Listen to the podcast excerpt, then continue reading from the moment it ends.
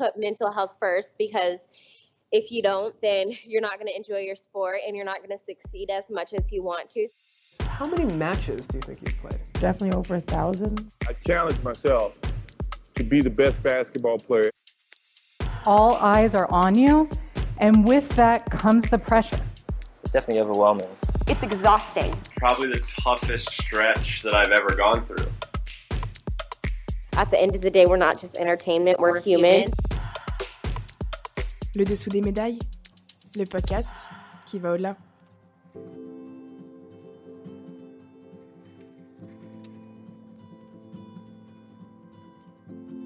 Salut, c'est Mona, j'espère que tu vas bien. Je suis trop contente que tu aies décidé de continuer ton écoute de mon podcast. Alors ce mois-ci, j'ai eu la chance d'échanger avec Emery Guillot, un expert neuroscientifique mondial. On peut se le dire entre nous, le mec à la classe. Et ça fait 15 ans qu'il a dédié sa carrière de chercheur à l'imagerie mentale. Et oui, au fil du temps, il a été démontré qu'on utilisait des parties communes du cerveau quand on s'imaginait faire une action et quand on la reproduisait. Et là, je vois déjà ta question venir. Est-ce que cet exercice mental est donc complémentaire à l'entraînement physique? Et ouais, tu l'as très bien compris. C'est plutôt cool, non? Alors de mon côté, j'ai aussi commencé à cogiter. Qui peut l'utiliser Comment l'utiliser Dans quelles conditions Quel impact ça peut avoir Comment le, le quantifier Comment suivre l'évolution Alors, après avoir mis tout ça au propre, j'ai pu échanger avec Emery Guillot qui m'éclaire sur toutes mes questions et même va au-delà de ce qu'on peut espérer. Alors je t'en dis pas plus et te laisse découvrir cette pépite tout de suite. Bonne écoute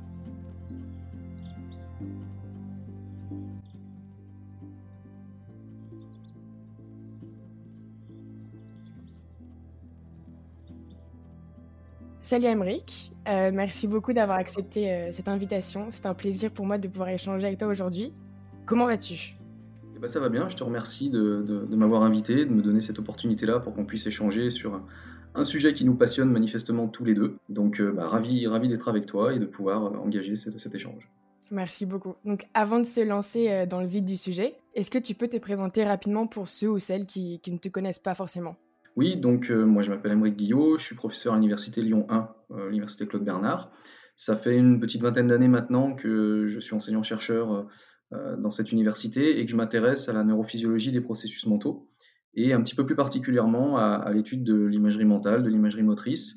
Alors au départ chez les athlètes, maintenant toujours chez les athlètes et également bah, chez toutes les personnes ou patients victimes d'incapacité motrice. Donc finalement, ce qui m'intéresse le plus, la ligne conductrice, c'est de, de, comprendre et d'explorer comment le travail mental, par le biais de, l'imagerie mentale ou de l'imagerie motrice, permet soit de développer et d'améliorer les performances, soit de recouvrer les fonctions motrices en cas de blessure ou en cas d'incapacité motrice.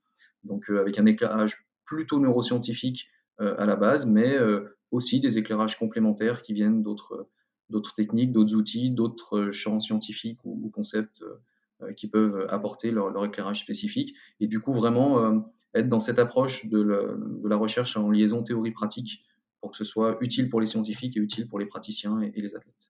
Donc euh, ça se voit que tu as un parcours qui est assez bien chargé, mais autant chargé qu'impressionnant. Ça a l'air d'être un peu une évidence pour toi, du coup, de, de, de travailler dans cette recherche-là, de travailler dans cette thématique. Comment et quand est-ce que tu as décidé de dédier ta carrière de recherche à l'imagerie mentale, à l'imagerie motrice et de mettre ça en action? Alors c'est vrai que c'est venu assez vite dans mon parcours.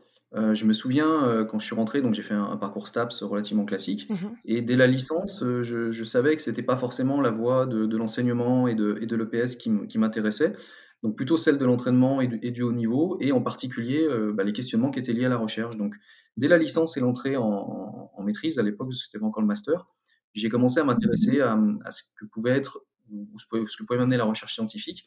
Et finalement, au cours de ma maîtrise, j'ai commencé à, travailler euh, bah, sur la dimension euh, mentale en particulier, qui était un peu moins exploitée, un peu moins euh, développée. Il y avait un petit peu moins de choses. Donc, j'ai commencé à lire quelques articles sur le sujet, expérimentaux, et j'ai trouvé ça à la fois passionnant et, finalement assez novateur. Donc, j'ai commencé à, creuser un petit peu. Et assez naturellement, derrière, j'ai fait mon, cursus de recherche dans, ce, dans cette direction-là. Et puis par la suite, j'ai été recruté, j'ai pu développer mes lignes thématiques de recherche vraiment dans cette dimension. Donc c'est vrai que c'est une trajectoire qui est assez euh, linéaire, assez, rapidement de, dans la dimension mentale, et finalement euh, qui, me porte jusqu'à présent avec encore euh, plein plein de choses à faire et plein plein d'idées qui, émergent à la fois des travaux et des, et des, questionnements de terrain, mais vraiment centrés par rapport à l'imagerie. Ok, ouais, ça s'est fait assez naturellement dans la continuité, comme, comme tu nous as dit. Et du coup, pour contextualiser tout ça et notre conversation, ça fait plus de, de 15 ans que tu es dans la recherche. Et en 15 ans, j'imagine que tu as vu pas mal de définitions passer pour l'imagerie motrice, mentale et visualisation. Est-ce qu'aujourd'hui, tu peux nous donner la, la tienne? Alors, oui, oui, je vais, je vais vous la donner avec grand plaisir. En fait, il y a une double entrée. C'est-à-dire que si on est dans un contexte d'usagers, de praticiens, d'athlètes, ce sont des termes qui sont assez facilement synonymes. On, va pouvoir parler de visualisation, c'est un petit peu plus euh, euh, représentatif pour un athlète ce que c'est de, visualiser un mouvement, même si ça ne fait pas appel en réalité euh, qu'au sens visuel, hein, on aura certainement l'occasion d'en reparler, mais c'est vrai que ce terme-là est un petit peu plus parlant, et finalement il va un peu plus être utilisé que le terme d'imagerie mentale ou d'imagerie motrice. Maintenant, si on veut vraiment être rigoureux et faire une, différenciation, le terme qu'on emploie le plus souvent, c'est celui d'imagerie motrice, qui est en fait une forme un peu spécifique d'imagerie mentale. Donc, pour donner un exemple, l'imagerie mentale, ça va être la représentation mentale euh, d'un mouvement, d'un objet, d'une personne, d'une situation, euh, d'un événement. Donc, c'est quelque chose de relativement large qui va faire appel à la fois à notre mémoire de, de ce qu'on a pu vivre et à une projection de ce qu'on pourrait être amené ou de ce qu'on aimerait vivre. Et l'imagerie motrice va devenir une forme un petit peu particulière de cette imagerie mentale dans la mesure où elle va se focaliser sur le mouvement ou sur une séquence motrice. Donc, euh, on, va faire une petite différenciation euh, qui devient une différence de, degré assez, euh, assez spécifique, même si dans l'absolu, ça renvoie quand même à des choses qui sont relativement proches. Et, en termes de vulgarisation, d'ailleurs, j'avais utilisé le terme de visualisation pour les, ce que, j'ai pu vulgariser dans le, dans le, monde sportif, parce que c'est quelque chose qui, à mon sens, voilà, va être un petit peu plus parlant pour les sportifs alors que le terme d'imagerie motrice de quelqu'un qui est vraiment impliqué sur le terrain, c'est pas forcément un terme qu'on utilise fréquemment, donc c'est un terme qui devient un petit peu conceptuel, un petit peu plus abstrait. Voilà, donc c'est assez proche.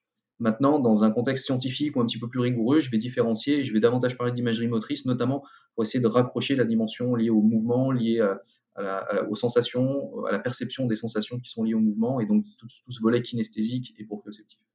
D'accord. Et aussi dans tes études, tu utilises beaucoup et donc du coup, tu as beaucoup développé la notion de, cerveau expert. Qu'est-ce que tu entends par là? Qu'est-ce qui se cache en dessous de, cette notion? Alors, on, sait relativement bien comment le, le, cerveau se façonne avec la pratique, quel que soit le type de pratique. Et donc, l'apprentissage moteur, la répétition du geste, euh, l'entraînement chez les sportifs leur permet de, construire un, cerveau euh, un petit peu spécifique et très, très efficace, très, très efficient par rapport à, ce qu'ils veulent développer. Euh, d'ailleurs, il y a un principe qu'on appelle le principe d'efficience neurale, hein, qui, traduit bien ce qui se passe dans l'apprentissage, où on devient beaucoup plus performant, mais à moindre coût cognitif. Donc, ça se traduit par des activations cérébrales, des régions les, plus hautement spécialisées, bah, moins importantes, euh, plus spécifiques et plus focalisées euh, que chez les débutants. Donc, on a finalement, on libère les ressources supérieures pour aller prendre des informations, pour aller se repérer dans l'espace, pour faire plusieurs choses en même temps, parce que le contrôle du mouvement il est moins coûteux. Donc ça, c'est des choses qu'on connaît relativement bien dans l'apprentissage moteur. Euh, c'est un signe d'automatisation, c'est un signe d'expertise. Et en fait, ce qui est assez fascinant, c'est que lorsqu'on s'engage dans un, apprentissage mental, donc lorsqu'on travaille en particulier, euh, pas que, mais en particulier grâce à l'imagerie motrice, et qu'on répète mentalement le mouvement, on va induire une plasticité cérébrale qui est assez fortement comparable à celle qu'on observe pendant l'apprentissage réel. Ce qui fait que du coup, on va façonner le cerveau de manière assez, euh, assez similaire. On va construire progressivement euh, un peu des autoroutes neuronales, pour simplifier, qui, euh, qui sont hyper spécifiques et efficientes et qui permettent d'avoir une représentation mentale du geste qui est extrêmement riche, extrêmement fidèle par rapport à la réalité. Et en quelque sorte, on continue à façonner ce cerveau expert qu'on a développé avec la pratique. D'accord. Donc là, tu me parles d'autoroute neurale, de plasticité cérébrale et d'automatisation. Mais quelles sont les règles et les consignes de pratique et des procédures optimales d'entraînement par imagerie motrice? J'ai vu que, que ta thèse était vachement euh, mise là-dessus. Donc, quelles sont vraiment les bonnes conditions pour au final euh, visualiser et avoir une bonne imagerie motrice, un bon mouvement, le reproduire à la perfection? Dans quelles conditions est-ce qu'un athlète doit se, se, mettre? En fait, on a, on a effectivement, c'est hyper important le, ce que tu soulignes, c'est qu'on a des règles et des pratiques, de, pratiques et des consignes à respecter pour que le travail soit efficace. On aura certainement l'occasion d'en parler, mais un travail qui est mal fait, ça peut être euh, euh, très contre-intuitif, ça peut générer des contre-performances, ça peut être très perturbant par rapport à, et donc très nuisible à la performance. Donc c'est vrai que c'est quelque chose qui n'est pas du tout laissé au hasard, ce qui a été un problème et ce qui explique d'ailleurs sans doute pourquoi on, est on s'y intéresse un peu après, la préparation physique et la préparation technique, c'est que c'est quelque chose de très abstrait, c'est quelque chose qui est très difficile, ça se passe dans la tête de l'athlète, et donc du coup à contrôler c'est extrêmement complexe. Donc du coup, euh, eh ben, c'est vrai qu'on a moins de recul et moins de capacité, et pour autant, euh, bah, le travail il doit être extrêmement rigoureux, respecter une planification, une programmation extrêmement rigoureuse, et il va y avoir effectivement des règles et des consignes de pratique. Alors ça a été un des, gros chantiers de mon, travail de recherche, d'essayer de les synthétiser, de les, compléter, de les comprendre. Et en fait, il faut bien avoir à l'esprit qu'avant de, de dicter ces règles de pratique-là, il faut bien déterminer l'objectif et le but dans lequel on utilise l'imagerie. Euh, pour faire simple, moi j'ai synthétisé quatre grandes directions de travail, ce que j'appelle des domaines d'application ou des domaines d'intervention. Il y a celui relativement bien connu dans lequel on va travailler plutôt sur la personne. Donc on va travailler sur de la motivation, sur de la confiance en soi, sur la régulation des émotions, sur l'anxiété. Et là, l'objectif, en fait, c'est de mettre la personne dans les meilleures dispositions possibles pour être performant.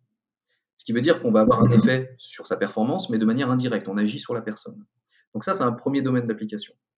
Et on verra qu'il y a des formes de travail qui sont très différentes entre les domaines et donc des consignes qui sont parfois très différentes. Un deuxième domaine d'application qui est peut-être un peu plus récent, un peu moins connu parce qu'il est moins facilement euh, conciliable avec d'autres approches de préparation mentale, en tout cas pas autant, c'est euh, le domaine du perfectionnement technique, de l'apprentissage ou de la performance. Où là, l'objectif, ça va être de cibler vraiment le travail mental sur le geste technique, sur la séquence motrice, sur le mouvement, donc sur la performance. En d'autres termes, on va chercher à euh, faciliter l'appropriation ou l'acquisition d'un mouvement, donc faciliter l'apprentissage, à renforcer l'automatisation ou la maîtrise de ce mouvement-là, la mémorisation, ou encore à corriger la gestuelle. On va se conditionner pour corriger quelque chose qui est très dur à faire techniquement, beaucoup plus facile mentalement. Donc ça, c'est un deuxième domaine, et là, on le verra, il y a énormément de règles à respecter, je vais, je vais y revenir par la suite. Le troisième domaine, qui est un petit peu l'interface, c'est la dimension vraiment technico-tactique, donc plutôt le domaine tactique ou stratégique. Euh, c'est se préparer à mieux maîtriser une, tactique de jeu ou une, séquence, se, conditionner à la mettre en œuvre un peu plus automatiquement, euh, mieux maîtriser le rôle d'un individu au sein d'un collectif dans un sport d'équipe. Donc c'est vraiment la dimension stratégique et tactique. Et puis la dernière, euh, le dernier domaine qui est un petit peu en marge, un petit peu différent, et qui regroupe différentes approches, c'est celui de la blessure et de la prise en charge des sportifs blessés. Donc à la fois pour faciliter le processus de récupération, euh, mieux récupérer, éventuellement récupérer plus vite, c'est pas systématique évidemment, et puis euh, en même temps euh, faciliter la reprise de l'activité et faire en sorte que la personne soit dans les meilleures dispositions possibles. Donc du coup, on a ces quatre domaines-là, et en fait, pour revenir à ta, question initiale, en fonction du domaine qu'on va cibler, on n'aura pas exactement les mêmes règles et les mêmes consignes de pratique. Elles seront par exemple extrêmement nombreuses et rigoureuses lorsqu'on va travailler de manière directe sur la performance, sur le geste technique, parce que là, on n'a pas le droit d'être approximatif. On n'a pas le droit de tomber dans l'imaginaire, on n'a pas le droit de tomber dans le, mouvement qui n'est pas exactement fidèle par rapport à la réalité. Donc là, il y a beaucoup de règles à respecter, comme le fait de respecter vraiment les exigences visio-spatiales, la temporalité du mouvement, de calquer véritablement la pratique. D'ailleurs, la plupart du temps, et pour plein de raisons, euh, on va privilégier ici la préparation mentale intégrée. Donc pendant les entraînements physiques et techniques, pour vraiment faire des allers-retours entre l'entraînement physique et l'entraînement mental. Et par contre, si on travaille sur le domaine de la confiance en soi, par exemple, euh, il va y avoir des règles de pratique. Hein. Le, fait que l'imagerie soit positive, c'en est une essentielle, par exemple. Euh, qu'on imagine des choses positives ou quand on imagine des difficultés, qu'on trouve les solutions alternatives. Donc on soit dans un ensemble de travail qui est positif. Mais par contre, la temporalité du mouvement, elle est plus forcément importante. Parce que là, on s'intéresse plus à la technique gestuelle qui nous permet d'être efficace, on s'intéresse à la dimension de réussite du mouvement pour conscientiser et renforcer le degré de confiance qu'on a de pouvoir le reproduire. Donc en fait, en fonction de ce qu'on va faire, c'est pas exactement les mêmes, euh, les mêmes règles, les mêmes consignes. Donc on va pas travailler de la même manière, pas tout à fait au même moment. Et là où il y aura le plus de risques entre guillemets, et donc le plus de consignes, c'est vraiment quand on va aller cibler la dimension technique et la gestuelle. Ok.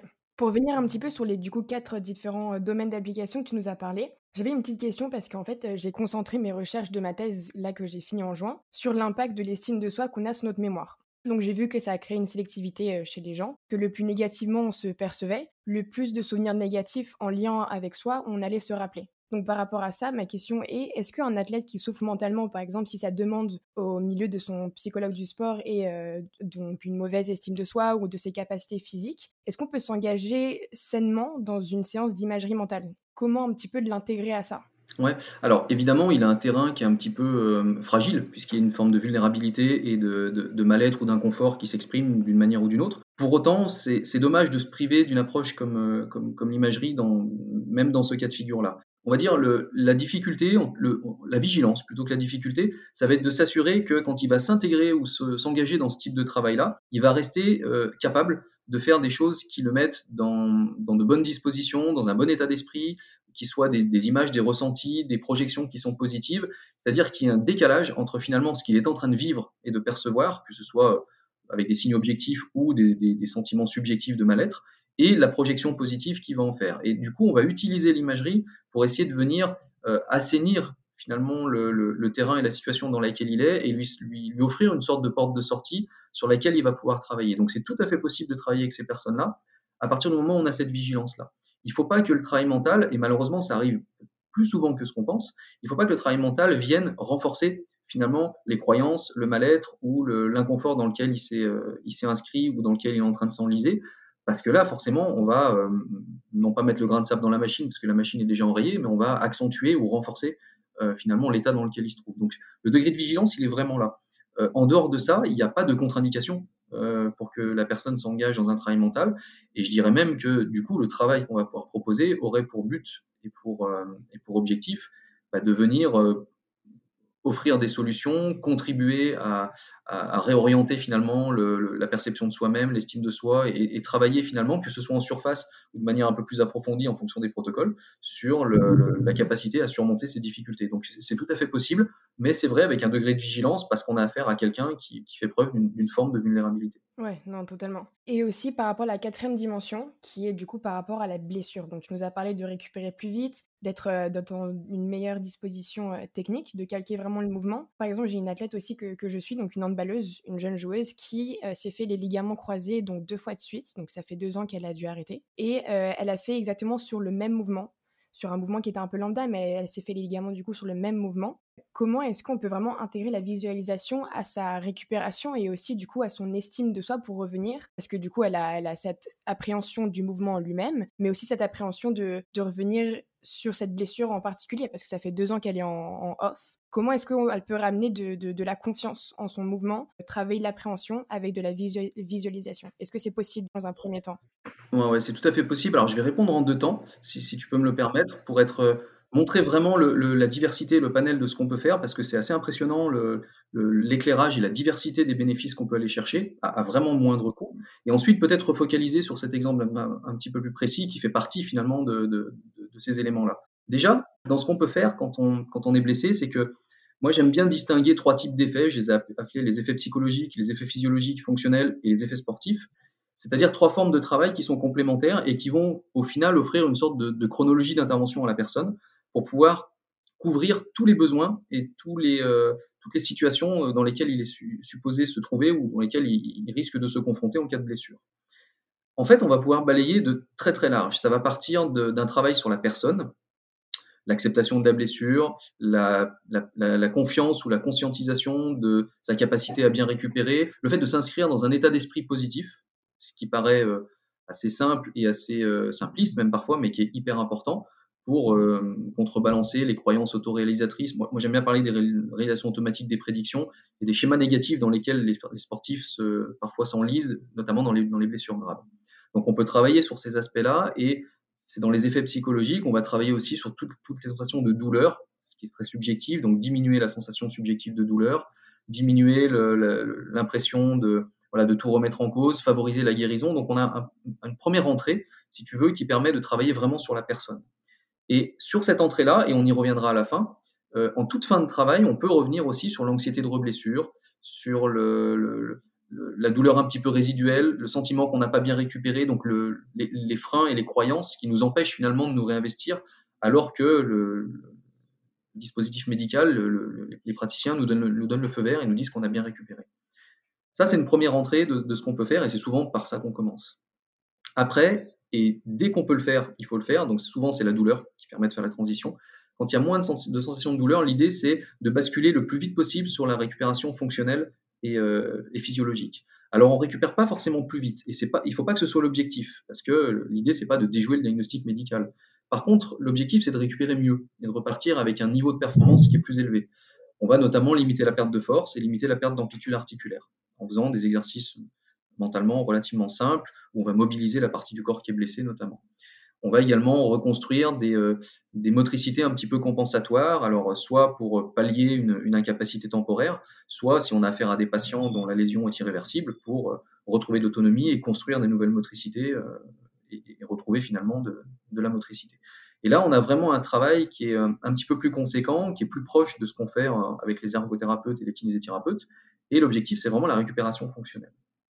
Et puis la troisième phase, c'est euh, celle que j'ai appelée les effets sportifs, c'est-à-dire qu'on peut aussi bénéficier de cette euh, phase d'interruption pour continuer à s'entraîner sur les autres aspects, les autres domaines d'application que j'ai évoqués tout à l'heure. On peut continuer à travailler sur la confiance en soi, sur la routine de pré-performance, sur la technique gestuelle. Donc on peut continuer à s'entraîner comme si on n'était pas blessé, d'une certaine manière. Donc sur la gestuelle sportive, on peut se contextualiser avec la vidéo, par exemple.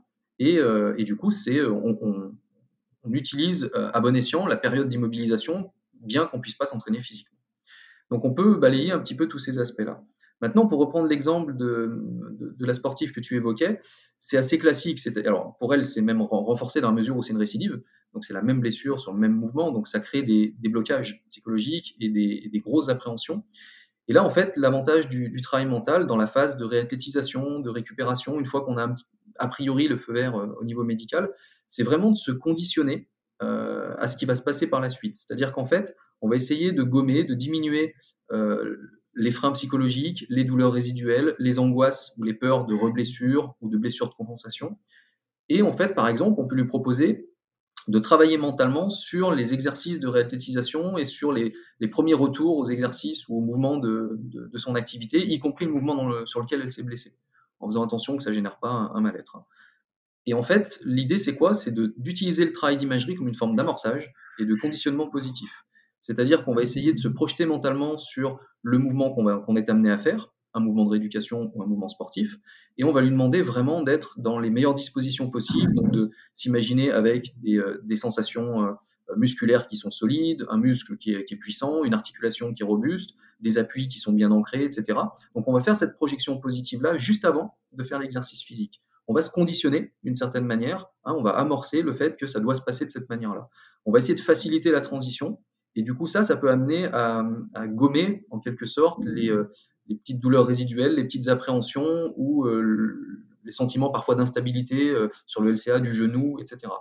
Alors attention, l'idée, c'est pas ni d'occulter la douleur, si elle existe, ni de leurrer le cerveau. C'est pas du tout l'objectif, c'est vraiment de se conditionner. Et après, on est attentif. Si effectivement l'imagerie génère un mal-être, une douleur, ou si le mouvement génère un mal-être, une douleur, il faut réajuster, il faut en tenir compte, et, et bien évidemment, il faut, faut, composer avec. Mais voilà, ce, ce travail un petit peu de, de transposition, d'amorçage et de conditionnement, il est vraiment intéressant et, euh, il amène des résultats qui sont assez, euh, efficaces chez les athlètes. Et euh, d'une certaine manière, si je peux faire un parallèle, c'est aussi ce qu'on va proposer quand on veut corriger la gestuelle.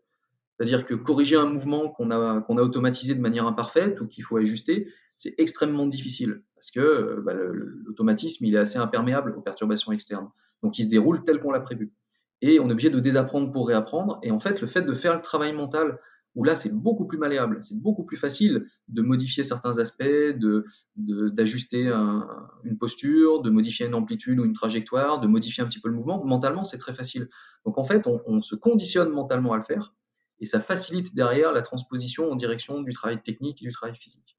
Donc euh, dans le cas de la réalisation, comme dans le cas de, de la correction gestuelle, c'est un peu euh, ce premier éclairage-là que j'irai tester moi avec les athlètes pour, euh, pour essayer de, voilà, de faciliter cette phase de transition qui euh, véritablement peut poser problème. Et derrière, il y a un petit effet euh, boule de neige ou, euh, ou, ou tache d'huile, c'est-à-dire que à partir du moment où les sensations sont meilleures, l'anxiété par rapport à la situation diminue, la confiance en ses chances de récupération euh, se renforce, donc il y a un petit peu un effet qui, euh, qui s'étend sur les différents aspects et qui contribue à diminuer justement ces, ces appréhensions ou ces, ou ces craintes. Ok. J'avais entendu aussi parler de, de potentiellement, euh, c'est pour moi c'est un petit peu un travail de visualisation aussi parce que tu on visualise quelque chose, mais c'est par exemple de, montrer un peu comment un genou est fait, parce que du coup là c'était les ligaments, euh, je reviens à l'exemple que, que je t'ai donné tout à l'heure, de montrer un peu comment un genou est fait, un genou de, de qui est qui est sain.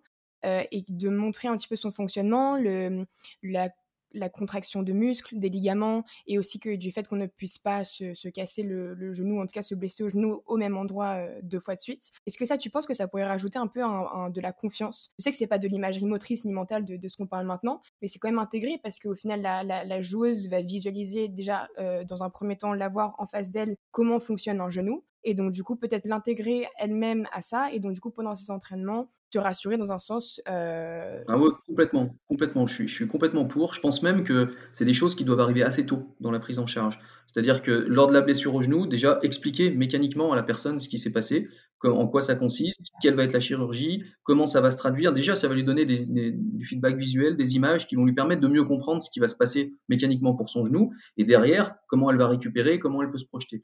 Donc, je trouve ça hyper intéressant. J'avais assisté euh, il y a quelques années, euh, il y a même pas mal de temps, à des, protocoles de prise en charge qui commençaient par ça. C'est-à-dire qu'en fait, ils donnaient des petites vidéos en 3D à la personne qui leur expliquait la blessure, le type de chirurgie auquel elles allaient être confrontées. Et du coup, tout de suite, il y a une meilleure connaissance euh, de ce qu'on a, il y a une meilleure projection sur, euh, sur ce que ça va être, et ça facilite, ça peut rassurer également. Et souvent, on le sait, hein, euh, comprendre les choses, se conscientiser les choses, c'est se rassurer au présent. Et comprendre ce qu'on a déjà, mécaniquement, bah, c'est euh, diminuer un petit peu l'anxiété de ce que ça pourrait être ou de ce qu'on imagine que ça pourrait être, ce qui peut prendre des proportions assez démesurées. Donc oui, oui, je suis à, à, à 100% pour cette approche-là. Euh, je pense qu'elle va être bénéfique dans, une grande majorité des cas et qu'elle est, euh, elle est pédagogique et elle est constructive pour la personne. Et en plus, ça donne un socle de travail par la suite. Donc, complètement d'accord avec toi. D'accord, ok, c'est très intéressant. Et par rapport aussi, euh, je me demandais par rapport à l'activation d'énergie qui, dans, certains sports, demande plus d'énergie, par exemple dans, dans les membres inférieurs ou dans les membres supérieurs. Est-ce qu'on peut travailler l'imagerie mentale pour retravailler un geste? Bien sûr, on en a parlé, mais aussi faire un travail d'ancrage. Donc, du coup, de focus son activation d'énergie dans une partie de son corps spécifique. Donc, par exemple, un bras droit. Oui, tout à fait. Tout à fait. On peut. Euh... En fait, on va, on va aller balayer finalement tous les sens, toutes les sensations, y compris, euh, on va dire, ce, qu'elles peuvent symboliser, les émotions qui vont être associées et, euh, et, donc du coup les, les, énergies qui peuvent être associées de, manière assez implicite à ces, à, ces, à ces, situations et à ces mouvements-là. Donc on peut tout à fait orienter le travail mental, par exemple, sur le sens de l'effort, sur justement l'énergie qui, qui est emmagasinée, sur l'enracinement ou sur l'ancrage par rapport aux appuis, par exemple au même titre que ce soit sur un allègement dans d'autres activités et le côté un petit peu plus aérien. Donc on va pouvoir effectivement aller euh, intégrer ces dimensions-là euh, avec une focalisation un peu plus spécifique sur une partie du corps bien particulière. Euh, si on transpose, ça n'est pas que de l'imagerie, mais si on va chercher un petit peu des, compétences qui sont liées à ça dans d'autres approches, je pense aux yogis spontanément et aux, personnes qui font énormément de yoga, qui sont capables de vraiment avoir un, une, focalisation à la fois attentionnelle et corporelle sur une partie du corps, sur une sensation, jusqu'à aller créer même des, euh, mécanismes ou des conséquences, euh, activer des, processus physiologiques qui sont très localisés.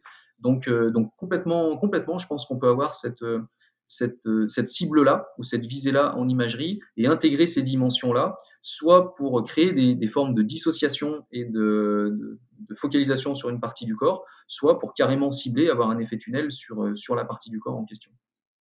C'est hyper intéressant. Tu nous as aussi parlé tout à l'heure de, dans une des dimensions, du fait qu'on pouvait se rappeler d'un mouvement passé, mais aussi se projeter. Donc c'est assez intéressant parce que dans mon podcast d'avant, j'avais interviewé un snowboarder pro qui s'appelait Boris Mouton et qui lui me parlait d'imagerie mentale qu'il avait intégrée lui-même avec sa coach mentale bien sûr dans ses entraînements. Et, nous, en fait il me disait qu'il avait utilisé l'imagerie mentale pour euh, effectuer un mouvement, donc une figure, qui était assez impressionnante, qu'il avait jamais jamais réalisé avant et que la première fois qu'il a essayé du coup sur la neige, il a réussi à plaquer, du coup à atterrir directement sans, comme s'il avait fait le mouvement mille fois. Est-ce qu'on peut s'engager dans l'imagerie mentale sans avoir fait l'action avant, sans connaître l'environnement, les conditions dans lesquelles on va être? Dans ton TED Talk par exemple, tu parles, tu racontes l'histoire de Jade, 5 ans, qui a fait du, qui a eu un vélo pour Noël, alors qu'elle n'en avait jamais fait, elle exécute l'action parfaitement, à défaut de, de, tout avoir imaginé à la perfection. Par exemple, euh, le podcast que j'ai fait avec vous aujourd'hui, comment est-ce que j'aurais pu intégrer la prépa mentale alors que c'est des conditions qui sont tellement différentes de ce que j'ai l'habitude et c'est des choses que je ne peux pas contrôler Alors, la réponse n'est pas binaire, mais, euh,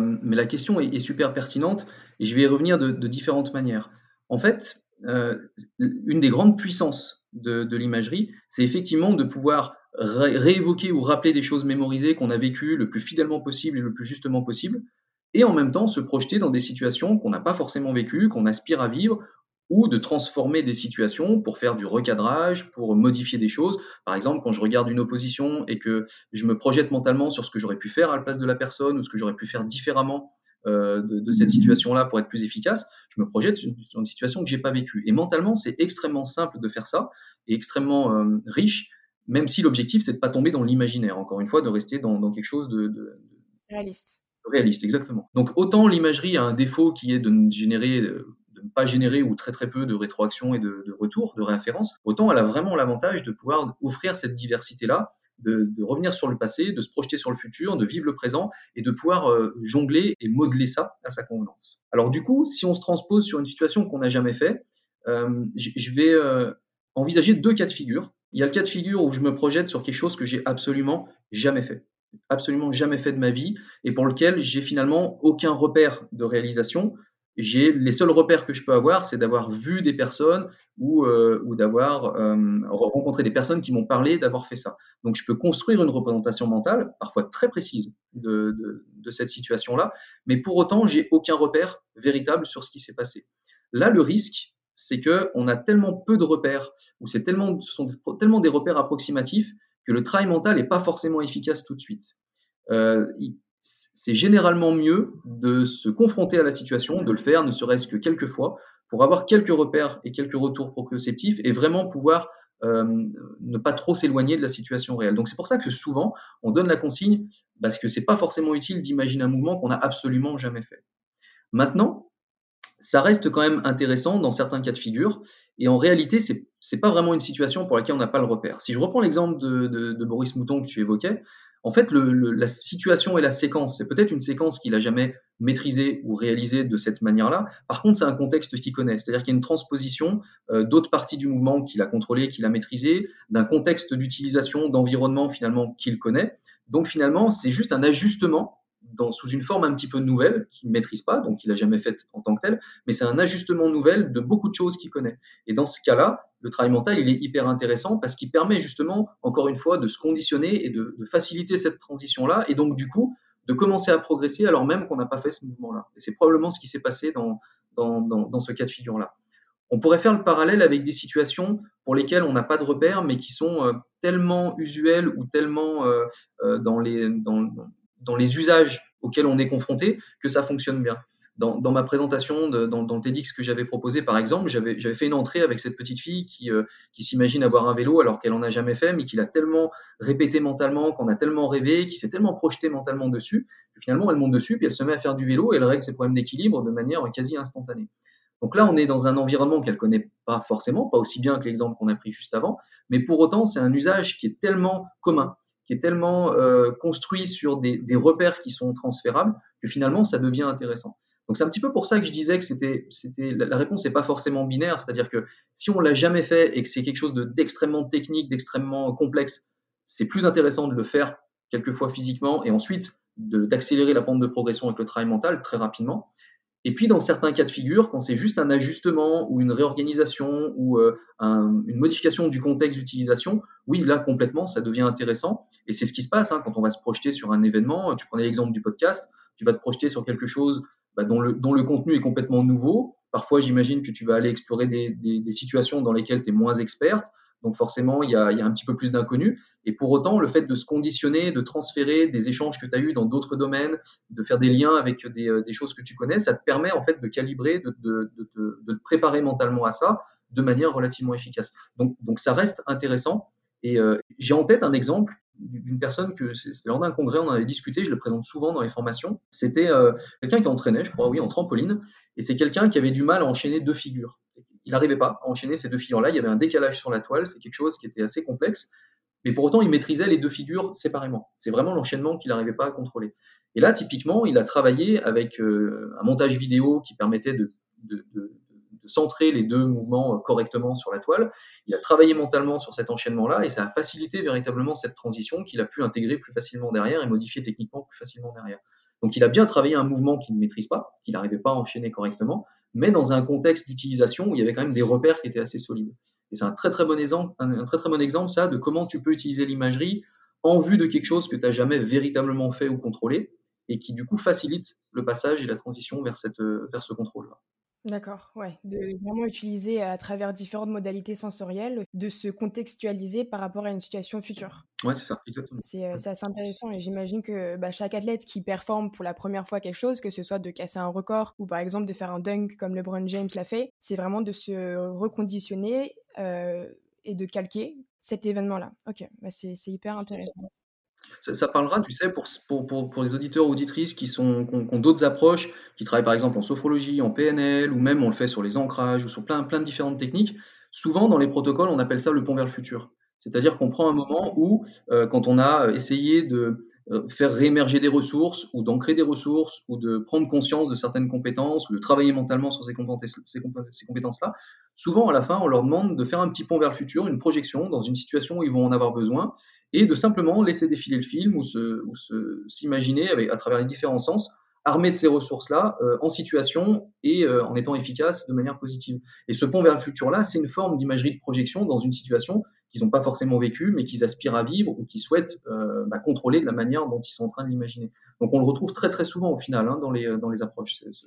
C'est hyper drôle parce que du coup j'ai développé ça, bah, j'ai enregistré ça hier parce qu'il y a une athlète aussi d'une joueuse de handball qui, qui je fais de la visualisation. Et donc du coup je lui ai enregistré un audio de, de 5 minutes pour qu'elle se remémore un moment positif en attaque dans le shoot à 9 mètres et pour qu'elle se reprenne de ses sens, des personnes, d'où elle est sur le terrain, de ce qu'elle ressente et que en fait elle capte cette énergie de. Euh, elle dit qu'elle se sent comme une warrior, donc comme un, peu en euphorie et du coup ça lui permet d'être sur le moment présent, de balayer la frustration d'une action qu'elle a peut-être pas bien déroulée et du coup se remettre dans le moment présent. Du coup d'en entendre parler, c'est, c'est, bah, ça m'aide beaucoup déjà dans un premier temps et ça me permet de contextualiser la chose, de, comprendre le pourquoi du comment et de le mettre vraiment en place.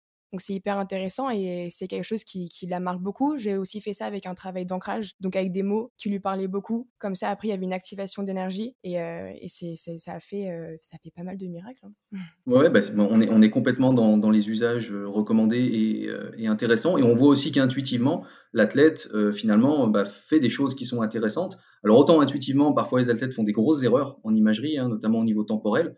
alors souvent dans dans une, dans une dans une idée bienveillante ou avec une idée euh, qui est derrière, qui est, constructive, mais c'est souvent une erreur. Autant là, intuitivement, quand il y a ces ponts vers le futur-là, c'est des, choses qui, font finalement assez naturellement et que derrière, nous, on, a juste à, structurer, à modeler, à contrôler pour que ce soit vraiment au service de la performance. Mais, mais c'est exactement le genre de projection qu'on va proposer en imagerie. Hein, et donc, du coup, là, tu me parles de, de, de grosses erreurs un peu temporelles qui peuvent venir naturellement par le fait qu'on ait appris une action de la mauvaise manière ou juste qu'on a une facilité de refaire euh, un coup droit euh, différemment que quelqu'un d'autre. Donc, est-ce que l'imagerie mentale peut être contre-productif On a touché un petit peu à ce sujet-là un peu plus tôt, mais est-ce que ça peut, par exemple, faire naître une, surconfiance ou est-ce que ça peut, on peut apprendre un faux mouvement? Ouais, ouais, Oui, le, travail mental peut tout à fait être contre-productif. Alors, je vais prendre deux exemples dans, deux domaines bien différents pour montrer que l'effet que ça peut avoir, sachant qu'il y en a un qui se transpose en fait à tous les modèles. Le, premier exemple d'un travail qui peut être contre-intuitif, c'est de faire de l'imagerie négative, tout simplement. C'est-à-dire de s'imaginer échouer, faire de l'imagerie négative, d'être euh, en situation d'échec, de subir une, de se sentir en difficulté, enfin voilà, de, s'ancrer finalement dans, dans quelque chose de négatif. L'inconvénient de ça, c'est que souvent, euh, on a tendance à, commencer à cogiter, à remettre du mental dans, la réalisation des choses, à, tergiverser, à se poser des questions, à créer de l'anxiété, euh, et finalement on s'enracine dans quelque chose de négatif, et ça nous amène progressivement à déstructurer bah, la manière de fonctionner. Donc c'est vraiment quelque chose qu'il faut absolument éviter. Alors ça peut être subi comme ça peut être volontaire, ce travail négatif. Hein. On a des athlètes qui vont nous dire, ben, c'est malgré moi, j'ai des images négatives, j'ai des sensations négatives, je peux pas m'empêcher de... Et puis parfois, c'est volontaire, c'est-à-dire qu'on a le, praticien ou l'entraîneur qui vont dire, ben, essaye de t'imaginer que là, tu es en difficulté. Euh, alors ça part d'une idée bienveillante pour euh, soit réveiller le, dire, la combativité de la personne ou l'ego pour que ça ne se passe pas comme ça, soit pour l'aider à trouver des solutions. Le risque, c'est de rester dans le négatif dans ces cas-là. Donc là, là, le travail devient contre-productif. Il faut absolument trouver les alternatives positives pour surmonter ces difficultés, pour composer avec la difficulté, mais faire en sorte que l'ensemble du travail soit positif.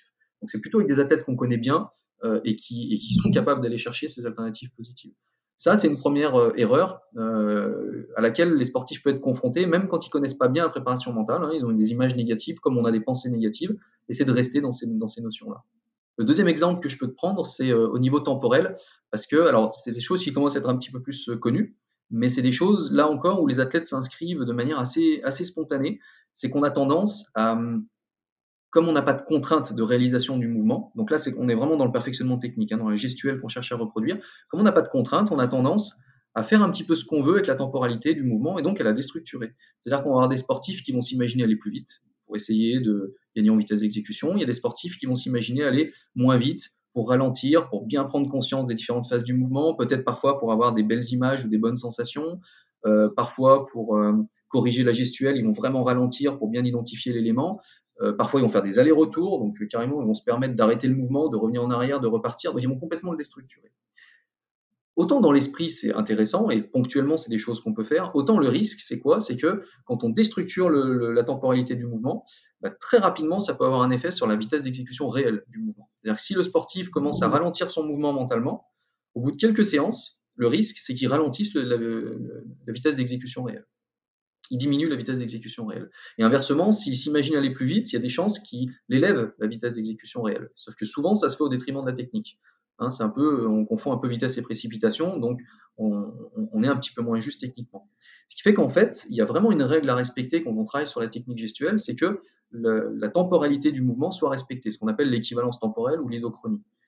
Et ça, il faut chercher à le respecter. Alors c'est plus complexe qu'il n'y paraît parce qu'il y a plein de facteurs qui font que c'est pas toujours possible, mais il faut s'en rapprocher le plus possible. Et quand on a fait ça, on se préserve euh, que le travail ralenti ou accéléré bah, euh, viennent modifier la vitesse d'exécution euh, réelle sans qu'on le veuille.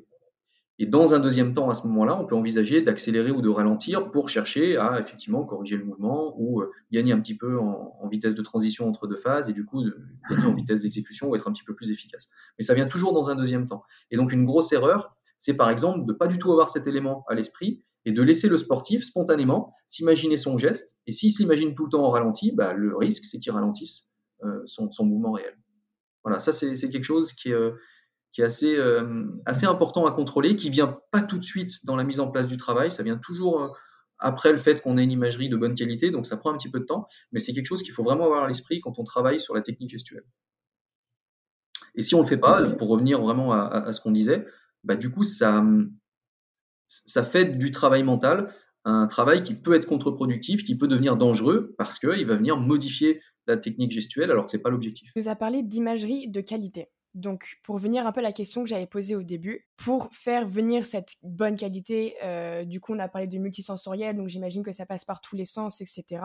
Mais dans un premier temps, comment est-ce qu'on peut faire naître cette, euh, cette imagerie qualité? Qu'est-ce qu'on peut contrôler dans notre environnement pour pouvoir du coup avoir une bonne imagerie mentale Donc par exemple, est-ce qu'on va utiliser les sons, euh, les, les, goûts, enfin les goûts peut-être un petit peu moins dans le, le, le, sport, mais les sons, les visualisations de contraction de muscles, etc.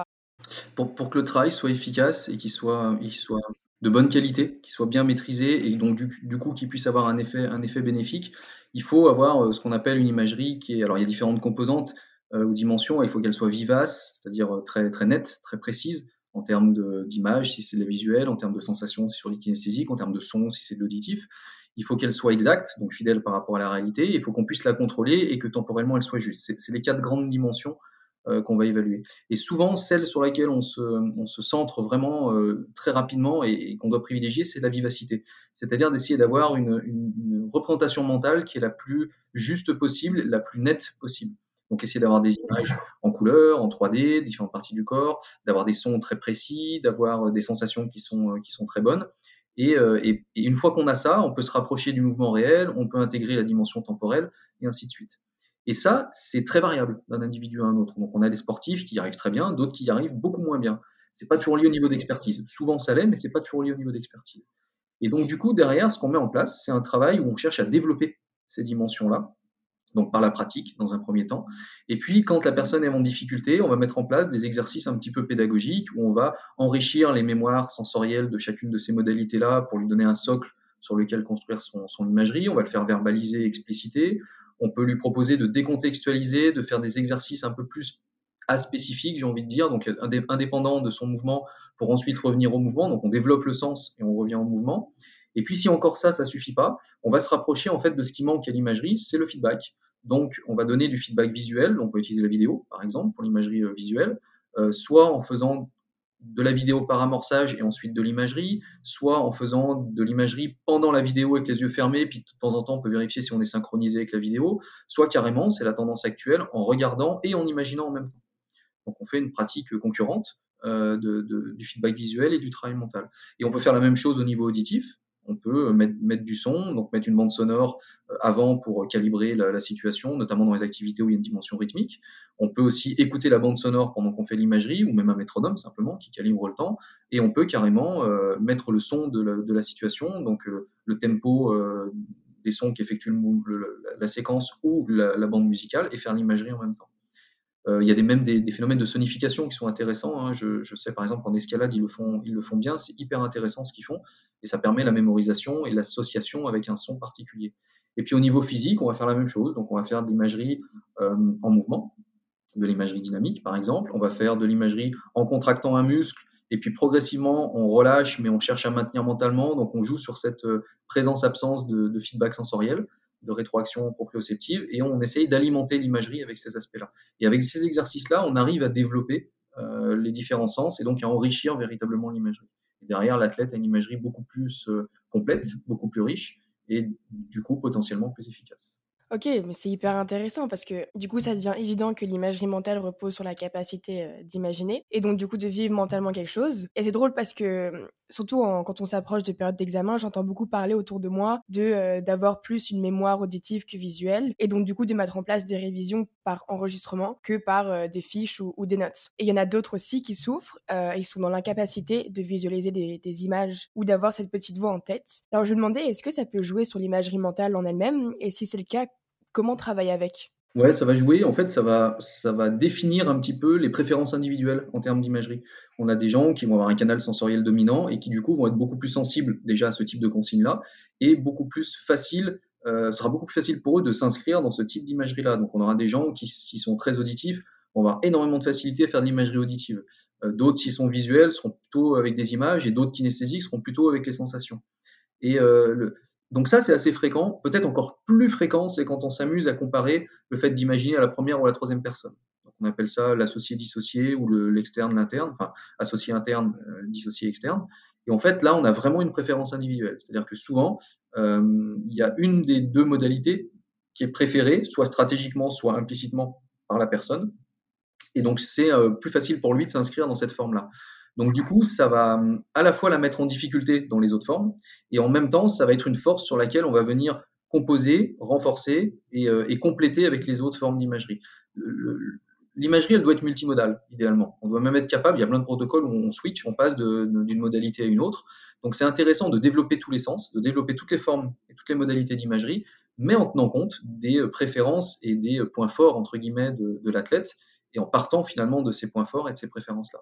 Après, si on va à l'extrême, euh, quelqu'un qui souffre vraiment d'une incapacité à avoir des images, par exemple, la fantaisie, c'est quelque chose qui va forcément poser problème dans le, caractère et la dimension visuelle de l'imagerie, parce que là, il va vraiment être en difficulté pour associer les images aux autres, euh, aux autres informations sensorielles, et il va falloir trouver des moyens pour développer ces capacités-là et, euh, générer en lui euh, la, formation de ces images mentales. Ok, donc vraiment être dans l'adaptation. Et euh, pour continuer sur ce sujet, j'avais vu cet été aux Paralympiques qu'il y avait des courses à pied, des sprints, etc. avec des personnes non-voyantes ou malvoyantes, donc qui sont aidées à l'aide de, de, guides. Est-ce que ces athlètes-là pourraient s'engager dans l'imagerie mentale? Bien sûr, bien sûr. Il y a des études là-dessus qui montrent qu'ils ont de très bonnes capacités d'imagerie. Généralement, ils décuplent les autres sens.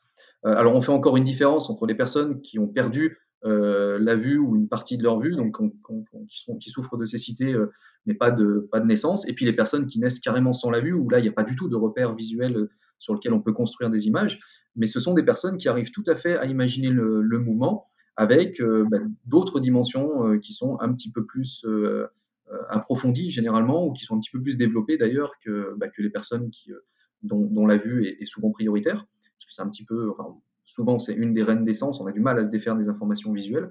Donc ils sont tout à fait capables de s'inscrire dans une imagerie de, bonne qualité avec euh, la dimension tactile, la dimension euh, kinesthésique, la dimension auditive euh, qui va être extrêmement précise et qui va leur permettre de compenser ce que n'apporte pas la vue, donc que ce soit sur le repérage spatial, que ce soit sur l'appréhension de l'espace dans lequel ils vont évoluer. Et donc, du coup, avoir malgré tout une imagerie contextualisée et environnementale qui reste précise. Et par rapport au mouvement en lui-même, comment est-ce qu'on peut s'assurer qu'il soit imaginé avec une motricité adéquate et assez spécifique? Bah, En fait, ils vont caler la représentation mentale de leur mouvement sur un contrôle proprioceptif, généralement. C'est-à-dire que du coup, sur effectivement le rendu visuel ou l'esthétique visuelle de leur, de leur mouvement, et notamment les personnes qui n'auraient pas eu accès, enfin qui, auraient eu accès à aucune image euh, s'ils ont perdu la vue ou s'ils n'ont pas la vue depuis la naissance, bah, ce sont des personnes qui vont souffrir de cette représentation visuelle ou du rendu visuel que peut avoir le mouvement et, que, et, de quoi doit se rapprocher leur mouvement. Donc ça, ils n'ont pas de retour. Par contre, ils vont avoir un retour sur l'appréhension et la maîtrise de l'espace à travers les informations proprioceptives, euh, ce qui va finalement leur donner une, une, sensation et une connaissance de la forme du mouvement, euh, mais indépendante de la vision. Ok, hyper intéressant. Et euh, je me demandais aussi comment est-ce qu'on peut quantifier ça? Parce qu'une autre contribution que, que tu as eue dans le milieu, c'est d'intégrer l'imagerie mentale à la rééducation en revenant de blessure, mais aussi aux problèmes de mobilité. Et euh, tu as participé du coup à la traduction et à la validation du questionnaire d'imagerie du mouvement en 3 secondes, version française, donc le QM3. Euh, donc je t'ai demandé comment, entre guillemets, vérifier un mouvement avec euh, des malvoyants ou des non-voyants, mais comment le quantifier de base? Alors, bonne question et vaste, vaste débat qui reste un des enjeux majeurs euh, des praticiens et des chercheurs, parce qu'effectivement, on l'a dit tout à l'heure, ça se passe dans la tête de l'athlète, on n'a pas de retour, il y a des biais perceptifs de la part de l'athlète, ce qui fait que même ce qui nous retranscrit, bah, on n'a on pas de, de, moyens objectifs de vérifier ça, donc c'est extrêmement complexe. Alors pour autant, on a quand même des solutions. Et en fait, on a, on a un panel d'outils qui va du subjectif à l'objectif et de, choses faciles à mettre en œuvre à des choses plus difficiles.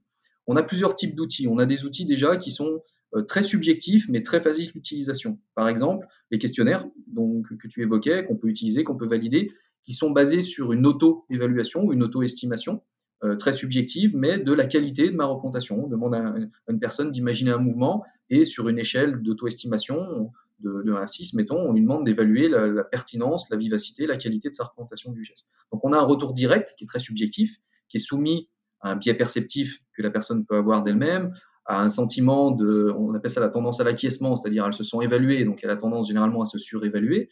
Mais voilà, on a, on a ces biais subjectifs-là, mais malgré tout, ce sont des outils qui sont faciles d'accès. Donc ces auto-évaluations et ces questionnaires, c'est une première, une première manière de faire. Une deuxième manière de faire, assez directe, c'est de faire euh, verbaliser ou expliciter la personne. Donc on va, alors pas forcément, on peut le faire pendant l'imagerie, c'est-à-dire qu'on lui demande d'imaginer, de décrire ce qu'elle imagine, ça nous donne un, un aperçu de ce qu'elle fait. C'est compliqué au départ parce que c'est un langage d'action, donc il n'est pas traduisible par le langage, euh, par, par, la verbalisation classique, c'est un, une mémoire procédurale, donc c'est une mémoire gestuelle, des savoir-faire. On démontre bien, mais on trouve moins facilement les mots, donc ça demande un petit peu de travail pour que ce soit, pour que ce soit juste, mais c'est une manière de faire. On peut aussi tout simplement la questionner après le travail mental sur qu'est-ce qu'elle a imaginé, qu'est-ce qu'elle a mis à l'intérieur, voilà, essayer d'avoir un retour finalement sur ce qui a composé la séquence qu'elle a imaginée. C'est toujours subjectif, c'est toujours soumis à des biais, mais ça reste un retour assez direct que nous fait la personne.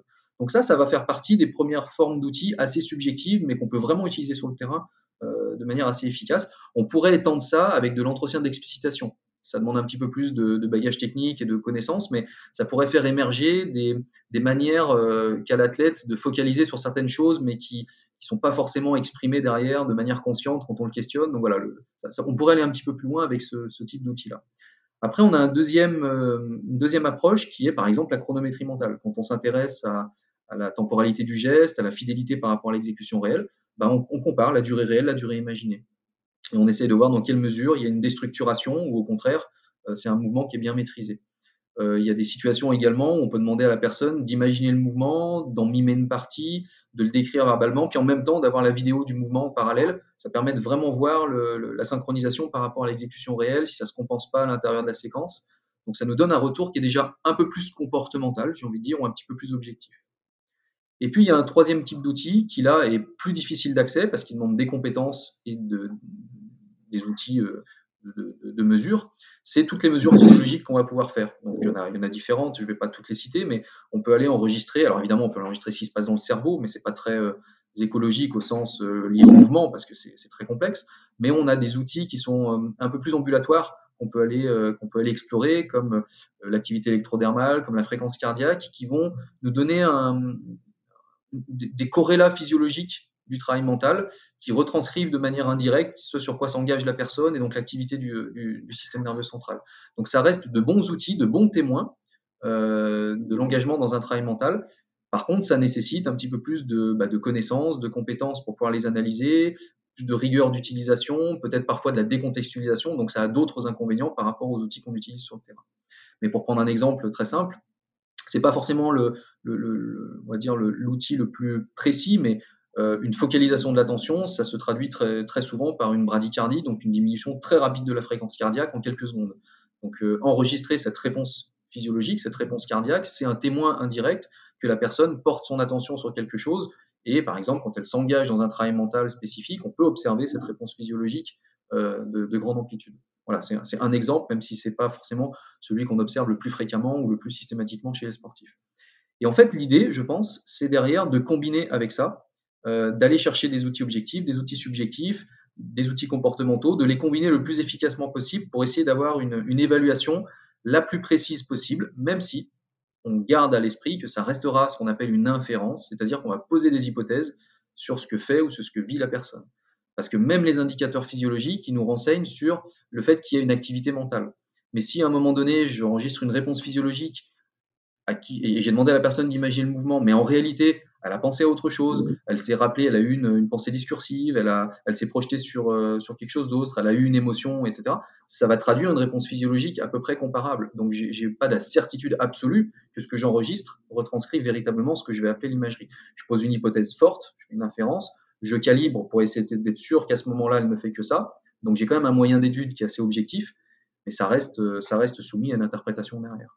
Donc on n'a pas de moyen direct, hein, c'est bien le, problème du, travail mental, et c'est pour ça que je disais au, tout début que ça reste un enjeu vraiment majeur et complexe au quotidien pour les, pour les, pour les praticiens et pour les chercheurs de, de vraiment avoir un contrôle complet ou total de ce qui se passe dans la tête de la personne. Et quand on commence à intégrer l'imagerie mentale à sa prépa physique et sa prépa mentale, du coup, quelle est la ligne de référence, le, point de départ? Est-ce qu'il est propre au mouvement lui-même ou euh, comment la personne l'exécute? Et comment suivre son, son, évolution, en fait, au fil des séances? Alors en fait, ça va aussi dépendre de l'objectif, donc encore une fois du domaine d'application. Si je prends, euh, là, tu m'orientes un petit peu plus sur le geste, donc je, vais rester dans cet exemple-là. Si je prends le geste sportif, l'idée c'est dans un premier temps de découvrir ce que c'est que faire de l'imagerie, de se rendre compte de ce que ça veut dire, de se rendre compte des facilités, difficultés. Donc moi je fais souvent une séance de découverte avec les sportifs par rapport à ça, je leur fais tester les différentes modalités sensorielles et je leur montre que parfois il y a des décalages, que c'est pas si simple que ça, etc. Et progressivement, comme ça, on met en place des situations où si possible de manière intégrée, ils vont imaginer le mouvement juste après l'avoir fait ou juste avant de le faire. Ce qui fait que du coup, le mouvement va nourrir l'imagerie, l'imagerie va nourrir le mouvement, il y a cette proximité-là qui va être intéressante.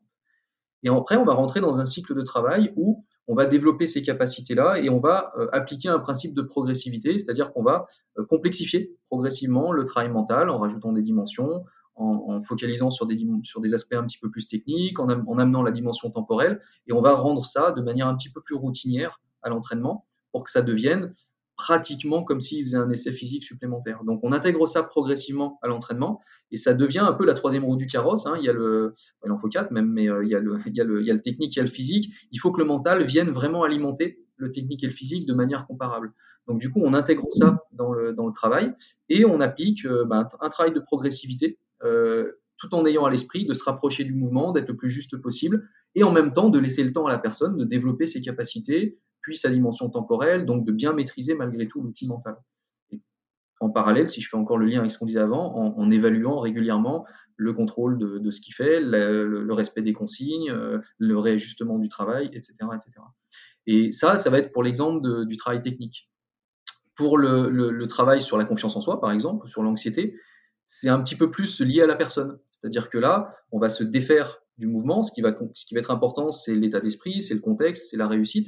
Donc on va partir de la manière dont la personne approche son, sa compétition, par exemple, et on va lui proposer des situations, soit de projection euh, euh de convers futur, de projection dans, une situation, soit un travail d'ancrage, soit un travail sur la routine de pré-performance, soit de la réévocation mentale, etc. Mais on va partir un petit peu à la fois du contexte de réussite sportif et en même temps de choses qui ont un sens pour elle et qui la mettent dans un bon état d'esprit. Chasser les manifestations physiologiques du stress, euh, se préparer à diminuer l'anxiété, être confiant par rapport à une compétition. Donc on va venir chercher des éléments liés à la personne, des éléments liés au contexte, et on va essayer d'enrober ça pour la mettre dans les meilleures dispositions possibles. Mais donc du coup concrètement, la visualisation peut répondre à quel genre de demande d'athlète? Est-ce que c'est pour développer euh, certains comportements, euh, gérer ses émotions, booster euh, son estime de soi Comme tu as pu expliquer avec les domaines d'application, est-ce que c'est pour la motivation, le domaine de perfectionnement, un peu technico-tactique, etc. Parce que j'ai bien l'impression que c'est la réponse à beaucoup de sujets de demande d'athlètes. Exactement exactement. Souvent, ce que je, préconise, c'est qu'il y a, plein de manières de rentrer, en fait. Il peut y avoir simplement du diagnostic. On se rend compte qu'effectivement, bah, il y a des, choses qui, euh, qui pêchent un petit peu, il y a des choses qui sont pas structurées, donc on se propose d'intégrer le travail mental pour essayer d'améliorer ces préparations-là. On pourrait même rajouter la demande du staff. il peut y avoir une demande bah, de, que quelqu'un vienne et intervienne dans une dimension particulière. Et en fait, il faut jongler avec tout ça. Et là où on a une, une marge de manœuvre qui n'existe pas forcément autant dans la préparation technique ou dans la préparation physique, c'est que finalement, on peut arriver avec l'éclairage qu'on veut. Et il y a plein de manières d'arriver et d'emmener le sportif au même but. Donc du coup, on n'est pas fermé par rapport à ça. Et par exemple, moi, dans les, dans les activités où il y a beaucoup de temps, où la place de la visualisation ou du travail mental est déjà bien établie, je leur propose de travailler sur différentes choses en parallèle. On peut tout à fait faire un travail sur la technique gestuelle à l'entraînement et en même temps faire un travail à la fin d'entraînement sur euh, l'ancrage de situations de réussite, puis en dehors de l'entraînement sur autre chose. Donc, j'appelle ça un agencement en parallèle, c'est-à-dire qu'on répond à différents objectifs, mais à différents moments.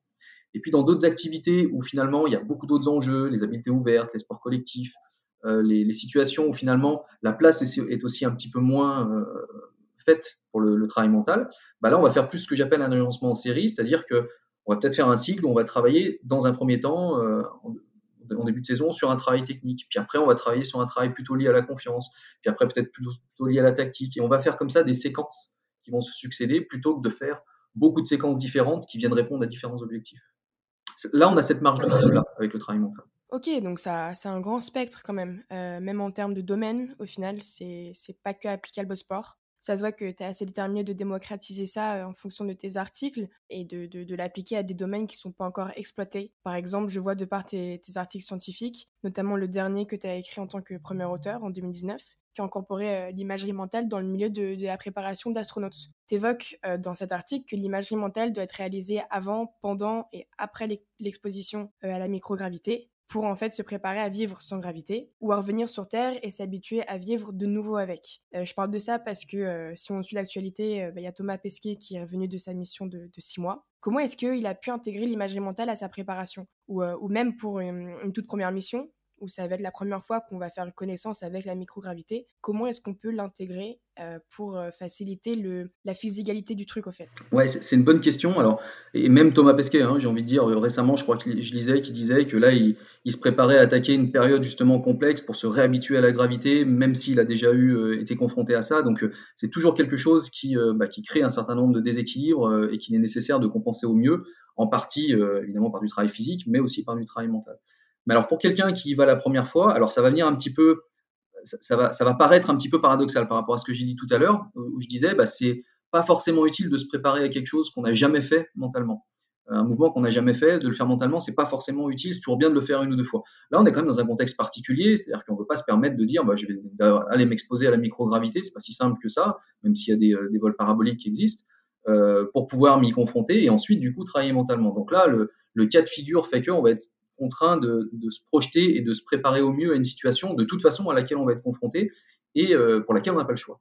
Donc c'est n'est pas, vraiment en opposition ou en rupture avec ce que je disais tout à l'heure, mais euh, là ça devient intéressant parce que euh, en fait on va être confronté à des modifications physiologiques et pas que d'ailleurs, hein, ça, va même jusqu'au niveau neuronal, on l'a vu dans, certains travaux, mais on va être exposé à des contraintes tellement différentes et tellement inhabituelles que forcément, il faut trouver le meilleur moyen de s'y préparer. Et un des moyens de s'y préparer, c'est effectivement de se projeter mentalement et d'essayer de se confronter mentalement aux conditions auxquelles on va être confronté, à la fois euh, bah, quand on va être dans, la navette spatiale, quand on va euh, revenir de cette navette-là et revenir dans, dans, des conditions différentes. Donc en fait, toutes les transitions, elles vont pouvoir être intéressantes. C'est un peu ce que j'essaie de dégager dans, dans l'opportunité de cet article-là, où où l'idée c'était de balayer finalement, bah, ça peut être utile à tous les moments. Avant parce qu'il faut s'y préparer, pendant parce qu'on y est confronté et que du coup il y a des répercussions et qu'il faut contrebalancer ces, répercussions-là et l'absence de travail physique qu'on peut faire, et donc euh, bah, limiter les, euh, conséquences de cette absence-là.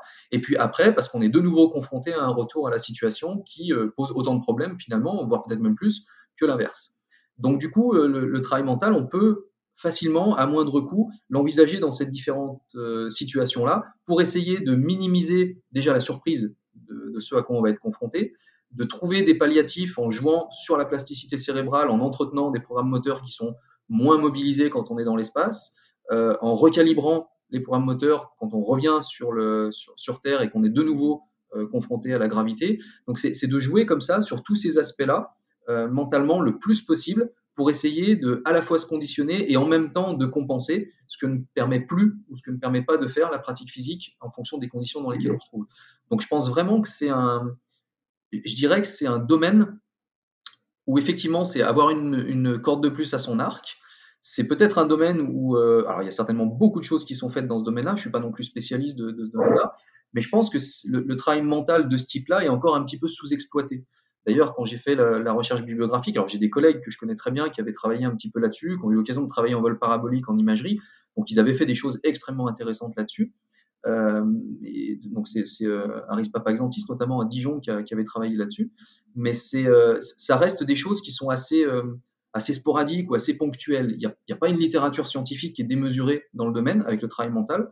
Donc je pense que c'est encore un petit peu sous-exploité et que du coup, on peut avoir une petite contribution ou un petit plus par rapport à ce qui existe, euh, qui est incontournable par ailleurs, pour justement, dans des conditions comme celle-ci, euh, bah, parfaire sa préparation et son retour, euh, et son retour sur Terre. Ouais, c'est top. Au final, on se rend compte que, ça nous touche tous et que ça fait évoluer des domaines inexploités fortement. Est-ce que toi, tu t'engages personnellement, Émeric, dans, dans l'imagerie mentale avant, par exemple, ton TED Talk ou une référence ou une autre? J'ai aussi vu que tu avais sorti un livre sur les sports de combat. Euh, est-ce que déjà toi, tu as pratiqué ça toi-même et est-ce que tu as intégré l'imagerie mentale dans, ton, dans ta carrière de sportif? Oui, alors euh, je, pense que je l'ai intégré maintenant, vu que ça fait une bonne vingtaine d'années que, je, lis et que je travaille dessus. Je pense qu'elle est intégrée même de manière assez automatique et assez implicite. Donc c'est vrai que c'est euh, un petit peu moins euh, dans la structuration, dans la, dans, la, dans la protocolarisation, comme je pourrais le proposer à, un suivi d'athlète ou, comme je le propose dans les formations. Mais au final, ça répond à ces exigences-là et probablement que je le fais même de manière quasiment implicite et automatique. D'une certaine manière, je, je, pense avoir recours extrêmement fréquemment à l'imagerie, euh, de manière très spontanée. L'avantage que je pourrais avoir de cette manière spontanée, c'est que étant vraiment immergé dedans, bah, je pense avoir intégré de manière assez automatique les différentes règles de pratique les différents éléments sur lesquels j'attire l'attention habituellement, ce qui fait que du coup, ça me demande un petit peu moins de contrôle dans le dans, dans l'exercice au quotidien de ces de ces aspects-là. Mais c'est forcément quelque chose euh, bah, qui résonne, qui fait écho et qui euh, est assez facilement, je pars dans des représentations mentales, euh, voilà, notamment des, dans, dans des représentations mentales de projection. D'accord. Et par le fait que tu sois ancré et un expert dans ce domaine, est-ce que tu n'as pas cette petite peur de pas avoir le recul nécessaire d'une perspective externe et donc du coup intégrer des choses pas toujours très productives? Alors c'est un risque, c'est un risque, je pense qu'il faut avoir à l'esprit, il faut en avoir conscience.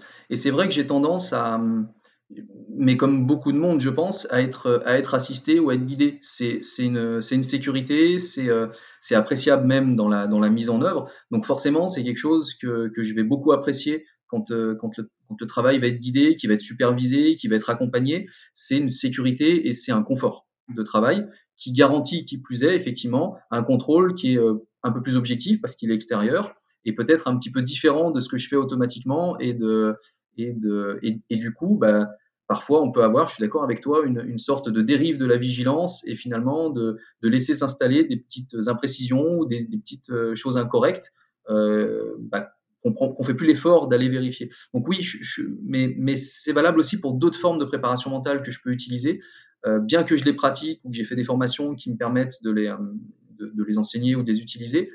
C'est vrai que je préfère toujours, quand je les utilise, avoir un, retour et une supervision et me faire accompagner que d'être finalement systématiquement jugé parti. Alors c'est pas tout le temps vrai pour l'imagerie parce que c'est c'est un petit peu particulier. L'imagerie, c'est à la fois quelque chose qu'on retrouve dans énormément d'outils et d'approches de préparation mentale, et en même temps, c'est euh, une, pratique en tant que telle. C'est comme ça que je la, présente le plus souvent d'ailleurs, où on fait vraiment un travail spécifique par imagerie. Mais c'est vrai que je m'autorise moins à être guidé sur cette approche-là, parce que comme elle est beaucoup plus implicite, elle rentre moins dans cette logique de, protocolarisation. Mais je te rejoins complètement. Euh, euh, je pense que c'est utile et nécessaire d'avoir ce retour et cet éclairage extérieur qui est toujours enrichissant. Et donc du coup, pour rebondir là-dessus, quel conseil peux-tu donner à notre auditeur sur la pratique de l'imagerie mentale? Alors le, conseil pour quelqu'un qui ne l'utilise pas, par exemple, c'est euh, justement de déjà de bien comprendre ce que ça peut amener. Quelqu'un qui ne connaît pas l'imagerie, je l'inviterais à, déjà se documenter, euh, faire attention sur uniquement les, ouvrages de vulgarisation ou les, techniques simplifiées qu'on peut, trouver, qui parfois sont très très bonnes. Hein, je ne critique pas l'approche, au contraire, même je je la, préconise, cette approche de vulgarisation, mais de, faire la part des choses, c'est-à-dire d'aller chercher la vulgarisation et d'aller chercher aussi les documents sources qui permettent de justifier et de comprendre pourquoi et comment on le fait. Parce qu'on l'a dit, l'imagerie c'est très bien, mais ça peut être contre-productif parfois quand c'est mal fait. Donc, de ne pas hésiter à, s'entourer, à aller voir des, spécialistes ou des professionnels également qui vont aiguiller la personne dans son, dans son apprentissage de ce que c'est, qui vont la superviser et qui vont lui donner progressivement de plus en plus de moyens pour euh, l'apprivoiser et l'utiliser efficacement. Et finalement, je dirais, c'est essayer de trouver ce compromis-là. Il faut surtout pas se limiter parce que, et, d'ailleurs c'est quelque chose que je dis souvent en, préambule de mes interventions, c'est que tout le monde en fait. Absolument tout le monde fait de l'imagerie au quotidien, tous les jours, pour plein de raisons. Le problème, c'est de la faire correctement. Donc, euh, ne pas vouloir la cadrer, c'est une erreur parce que c'est s'autoriser à la faire inefficacement ou la faire de manière inappropriée. Donc, je dirais euh, prendre conscience qu'il y a des choses qu'on peut euh, structurer, aller voir les personnes ou se documenter pour bien les structurer, mais par contre, ne pas hésiter à l'intégrer de manière plus routinière pour plein de raisons. Hein. On, a, on a beaucoup parlé des sportifs ou des blessés. Ça peut être dans la vie de tous les jours, ça peut être pour préparer un entretien d'embauche, ça peut être pour faire face à une situation de stress euh, dans, dans, le, dans, le, dans le, climat de travail ou dans, le, dans la vie professionnelle, ça peut être dans la vie personnelle, ça peut être pour surmonter des enjeux, pour de la prise de parole, ça peut être pour énormément de choses. On va retrouver finalement toujours les mêmes contextes et les mêmes directions d'application qu'on pourra décliner dans un contexte différent. Donc j'inviterai vraiment les personnes à se, à se documenter, à essayer sur elles, à vraiment... Euh, ne pas rester dans la connaissance, mais à tester les choses, et en même temps à s'autoriser à être suivi ou, euh, dans une approche un peu plus structurée pour pouvoir se faire aiguiller sur les bonnes pratiques. Est-ce que c'est donc possible d'intégrer l'imagerie mentale dans la vie de tous les jours? Que ce soit pour un rythme de vie un petit peu plus calme, que ce soit euh, pour euh, des, commerciaux, des entrepreneurs, des gens dans le conseil, dans la com, enfin vraiment la société de nos jours, est-ce que on peut l'utiliser?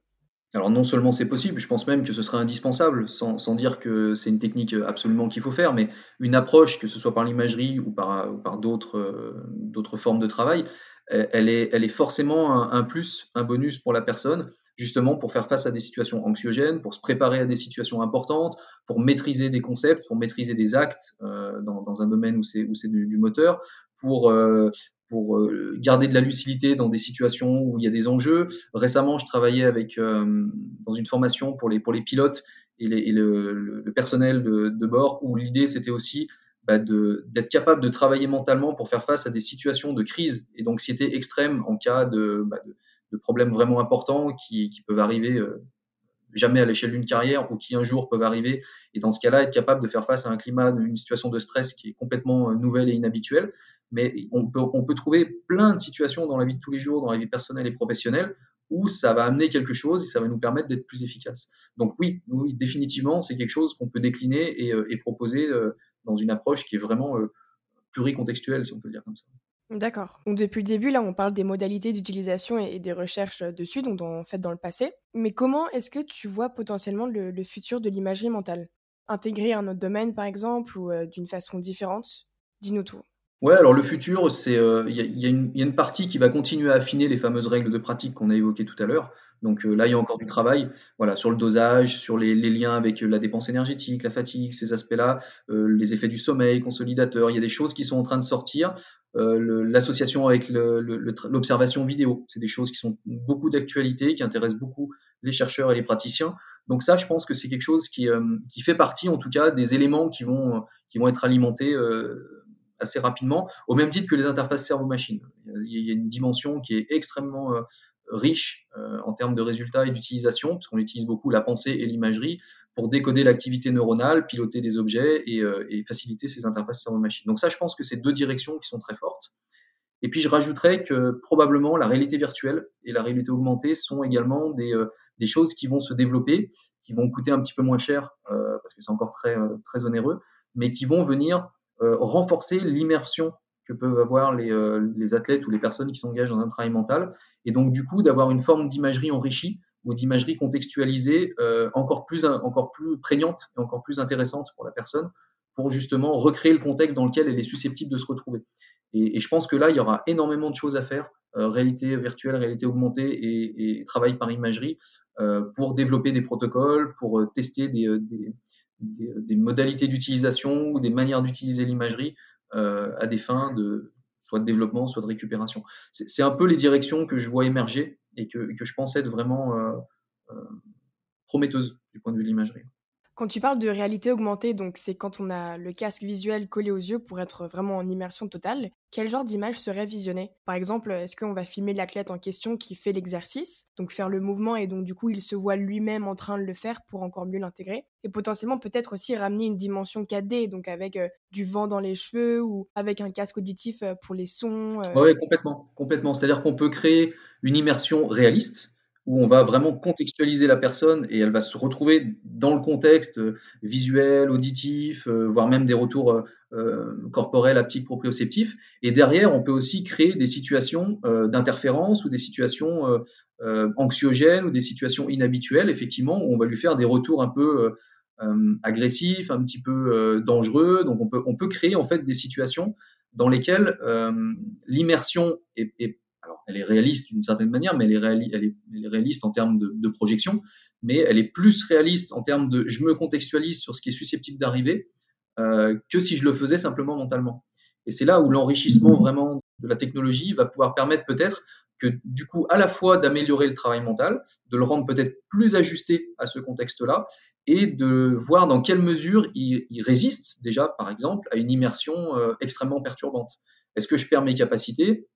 Est-ce que le stress que génère la situation dans laquelle je suis immergé bah, déstructure le travail mental ou est-ce que je suis capable finalement bah, de le mettre à profit même dans des situations comme celle-là? Il y aura plein de choses à explorer qui vont, qui vont permettre à la fois de, bah, de voir la puissance de l'outil, de pouvoir l'ajuster et de pouvoir le recontextualiser davantage. Donc vraiment, là, je pense que c'est une dimension qui va, qui va prendre de l'ampleur dans la recherche et dans la pratique dans les années à venir. Je suis assez, assez convaincu par ça. Ouais, bah écoute, euh, je vois bien la chose se développer et être euh, hyper bénéfique de par sa spécificité pour la personne euh, faisant l'exercice, quoi. Comme il y a l'immersion totale, je pense que ça crée une concentration hautement dosée et pour que, le, au final, la personne puisse se focaliser sur d'autres aspects de son environnement où elle ne pouvait peut-être pas avant. C'est ça, c'est ça. L'avantage aussi, c'est que, et ça me permet tiens, de faire un lien avec un, truc qu'on n'a pas forcément abordé, mais souvent le travail par imagerie, il va être beaucoup plus efficace quand il est en, congruence ou en compatibilité avec l'état physiologique. C'est-à-dire que la posture dans laquelle je me trouve, si elle est compatible avec la posture du mouvement que j'imagine, bah, c'est plus facile pour moi. Alors que si je me mets dans une posture incompatible, ça crée une interférence. De la même manière, l'état physiologique, si je suis euh, dans un état complètement relâché, bah, c'est beaucoup plus difficile pour moi d'imaginer un mouvement explosif que si je suis activé physiologiquement. La fatigue aussi. Donc il y, y, a une congruence comme ça, globalement, c'est rigolo, j'aime bien souligner, il y a, juste une, fois on a trouvé que l'incongruence était, euh, était utile, c'était chez les apnéistes, c'était vraiment très particulier. Mais de manière générale, cette congruence-là, elle est hyper importante. Et en fait, la réalité euh, virtuelle et, l'immersion que, va permettre la réalité virtuelle, c'est de recréer plus facilement cette congruence-là. Donc du coup, rien qu'avec cet état physiologique dans lequel on va se mettre, euh, bah, la représentation mentale devrait être encore plus réaliste et peut-être même améliorée rien que par cette immersion-là. Déjà ça, c'est une question qu'on peut se poser. Et j'imagine que c'est pour ça que tu intègres l'imagerie mentale au travail sur le terrain, pour que l'athlète ait une posture la plus proche et pour au final les remettre euh, dans les bonnes, vraies conditions. Ouais, l'idée c'est ça. L'idée c'est de se retrouver. Alors, on a des protocoles de laboratoire évidemment, mais c'est plus dans la compréhension qu'on les met en œuvre. Mais dans les protocoles appliqués, c'est ça. L'idée c'est de se dire, mais finalement, et c'est surtout vrai quand on travaille sur la gestuelle, hein, quand on travaille sur la confiance, l'anxiété, on peut prendre beaucoup plus de recul. Mais quand on travaille sur le perfectionnement technique, par exemple, ou même sur la récupération fonctionnelle chez les blessés, ben, on va en situation. On va en situation et on se rapproche le plus possible, on s'immerge le plus possible parce que c'est plus facile pour eux et, que du coup, ben, le, le, travail mental est plus, est plus ajusté et donc potentiellement plus bénéfique. Ouais, c'est top, c'est hyper intéressant et je pense que on a couvert pas mal de sujets sur, euh, enfin pas mal de, sujets sur le sujet, mais on a couvert pas mal de terrain sur le sujet de l'imagerie mentale. Donc euh, c'est trop cool, merci beaucoup déjà. Donc pour clôturer un petit peu ce, ce podcast, j'aime bien poser la même question euh, pour mes invités et la question est la suivante. Si tu pouvais remonter dans le temps, Emeric, donc par exemple entre tes, tes 15 ans et 20 ans, que tu pouvais te donner un conseil, quel serait ce conseil? Bah forcément, j'ai envie de dire, j'aimerais bien remonter avec, euh, avec un peu plus la maturité et le recul sur euh, la, vision des choses, euh, à la fois en termes, si je reste un peu dans mon domaine, en termes de préparation, en termes de performance, en termes de, de maîtrise des outils bah, que, que j'ai pu développer au fil, au fil des années, et finalement essayer de peut-être être un peu plus à l'écoute et vigilant par rapport à ce que toutes ces dimensions qu'on pourrait appeler des dimensions alternatives, bien que je pense pas qu'elles le soient, mais pourrait être susceptible de nous apporter. C'est-à-dire que je pense qu'on a le défaut dans la dans l'approche, dans la pédagogie, dans le dans dans l'éducation finalement euh, des choses auxquelles on est on est amené à faire face. on a encore un peu le défaut de hiérarchiser euh, tout ce à quoi on va être confronté. Et par exemple, le mental, il arrive très tard. Il arrive très tard, voire il arrive pas du tout dans certains cas. Donc du coup, euh, peut-être que ce que j'aimerais, c'est revenir en arrière et, euh, et, et, me donner cette dimension-là comme étant une dimension aussi importante que les autres, pas plus, mais aussi importante que les autres, et peut-être avoir un, éclairage différent et revivre exactement les mêmes choses, mais avec cet éclairage supplémentaire. Et probablement que ça amènerait, alors je regrette pas tous les choix que j'ai faits parce qu'ils m'ont amené là aujourd'hui, mais que ça m'amènerait peut-être à être plus perspicace, plus efficace, plus pertinent sur certaines approches, sur certains concepts, sur certaines actions, et donc du coup, euh, bah, potentiellement plus efficace. Et, peut-être que c'est ça que je changerais spontanément comme ça. Elle n'est pas évidente hein, cette question. Ouais, bien sûr, c'est pas facile, c'est jamais facile de, de, remonter un peu dans le temps et se dire attends mais qu'est-ce que j'aurais pu faire de différent? Tu l'as bien dit toi-même, euh, les expériences font de la personne euh, qu'on est aujourd'hui. Du coup, merci beaucoup d'avoir répondu à cette question. Merci énormément euh, d'avoir participé à ce podcast, voilà, d'avoir répondu positivement à, mon invitation. Je suis vraiment très honorée de pouvoir partager avec toi mes expériences dans le milieu professionnel, mais aussi personnel. Du coup, c'est vraiment un très bon moment que, que j'ai passé avec toi. Voilà, ça fait toujours du bien de parler d'un sujet euh, qui, qui, me passionne, à, un expert euh, qui a un impact assez, assez important quand même dans, dans le milieu. Du coup, vraiment un, un grand merci, Emeric, pour ton temps, pour la personne que tu es. Bah, merci à toi, le, le, le plaisir est, est, largement partagé, c'était vraiment intéressant. Et, et, et, tu as très très bien préparé ton sujet, tu connais énormément de choses sur, le, sur, le, sur, sur, sur cette approche-là, donc euh, non, non, vraiment c'était un, un grand plaisir. Merci beaucoup, à très vite. Merci, à bientôt.